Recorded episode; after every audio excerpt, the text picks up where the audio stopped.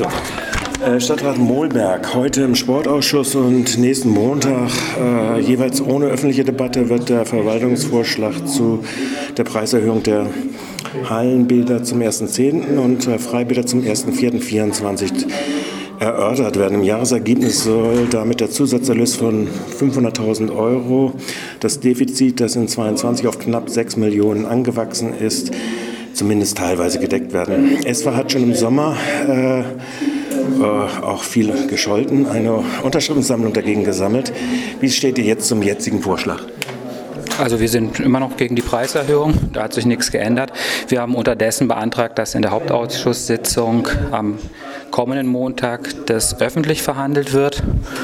Und ähm, genau, also sind zumindest damit ein bisschen vorangekommen, dass da mehr Transparenz einkehrt zu so einer doch gesamtgesellschaftlich wichtigen Frage. Jetzt soll ja im Zuge dieser Tariferhöhung auch eine Geldkarte, eine Geldwertkarte eingeführt werden, die die alten 10er, 20er Karten abgelöst hat.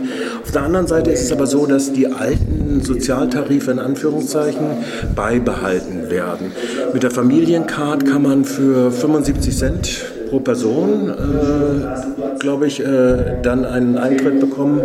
Mit dem äh, Freiburg-Pass allerdings muss man 3 Euro bezahlen, obwohl der teilweise Benutzerpreis der gleiche ist.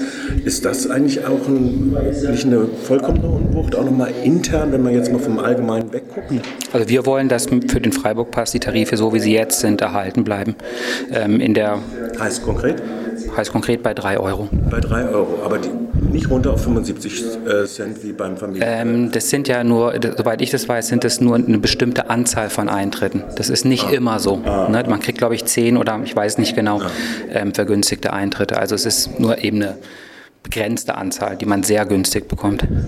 Okay, gut, also auch da beibehalten. Das ist aber jetzt im Verwaltungsvorschlag dann inkorporiert mit den 3 Euro. Auf nein, nein, nein, das wird auch erhöht. Also es wird immer gesagt, die sozialen Tarife werden erhalten.